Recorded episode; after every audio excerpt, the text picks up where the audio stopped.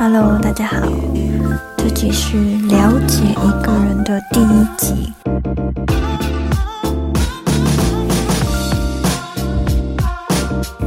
我是 Kina，那这集会是我一个人来介绍这个 Podcast。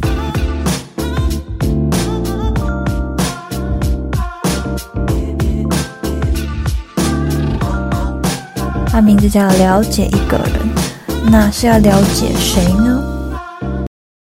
第一集就是先了解我自己。为什么会用了解一个人、了解自己当成主题呢？其实我是一个非常不会自我介绍的人，我不擅长自我介绍，而且我会觉得不知道怎么介绍我自己。我就是流动的，我也不知道我自己的个性怎么样。面对不同的情况、不同的人、不同的状况。不同的事情会有不同的反应。一直以来，自我介绍就算是我的罩门了。那最近我就是有去了解自己。那透过 MBTI 的测验，还有天赋的测验，不知道大家有没有测过？那如果没有测过的话，我会把我去哪里测验的网址分享在下面，在介绍栏。那我第一个就是 MBTI 的测验。其实我一直以来就是小时候就有测过了，但是那个时候没有像现在这么的夯。那时候测就是 INFP，算是调停者。INFP 这四个英文字母是偏内向、直觉、感觉、展望。这个人格它算是比较哲学家的人格。其实我的分数比例都蛮平均的，但是在于 F。感觉这个部分会比较比例比较多一点，大概高中吧，我就觉得我要改我的人格，我要把自己变成比较外向、比较理性那种企业家的性格，参加很多活动，然后去做了很多练习。再就是天赋测验，天赋测验这应该算是比较新的，对我来讲就是比较少接触过的，就是他把人分成四个能量。发电机、钢铁、节奏、火焰。那那这个到时候有机会可能会再介绍这样子。那这个就是测你的做事情的习惯。每一个能量都会有相对应的优点。那这个测验主要是根据你做事的习惯，然后把你分类。那其实它不只是四个类别，因为我有花钱去测完整版。嗯，四个象限。那两个象限之间中间会有一个点，就等于是八个。我是属于钢铁加节奏的中间。总之呢，我测出来是积蓄者。那积蓄者他就是做事方式跟习惯，就是长时间会收集很多资料，然后再看情况，然后做出决定。那透过 MBTI 跟天赋测验，我就。好像慢慢的去了解自己。其实 MBTI 它不是绝对，但是是一个参考的依据。比较特别的就是，嗯，当我隔了几年再测一次 MBTI，我就发现尝试过之后呢，再测我还是 INFP，所以我可能这就是我的个性，我的人格。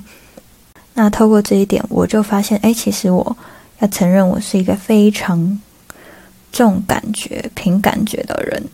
不过我以前可能会觉得它会带给我一些困扰，但当我正视它之后，我觉得是可以好好去运用它。其实做这些测验去了解自己，它不是给我一个限制，或是给我一个框架，它会让我了解我自己的做事的习惯。然后最近我生活慢下来，我就发现我自己是一个有很多模式的人，做事情。会有自己个人的步调，但是当他们都混在一起的时候，我就完全没有立场。就是比如说，我的工作跟恋爱，或是恋爱跟朋友，只要有两个就是混在一起，其实我是会有点不知所措的。然后我就发现，哎，我自己一个人做事会快比较多，还有发现我。比起一对多的社交，我更擅长于一对一的深度的交流，去感受对方，让彼此放心。而且深度交流让我感觉是很棒的，呃，被信任啊，还有安全感。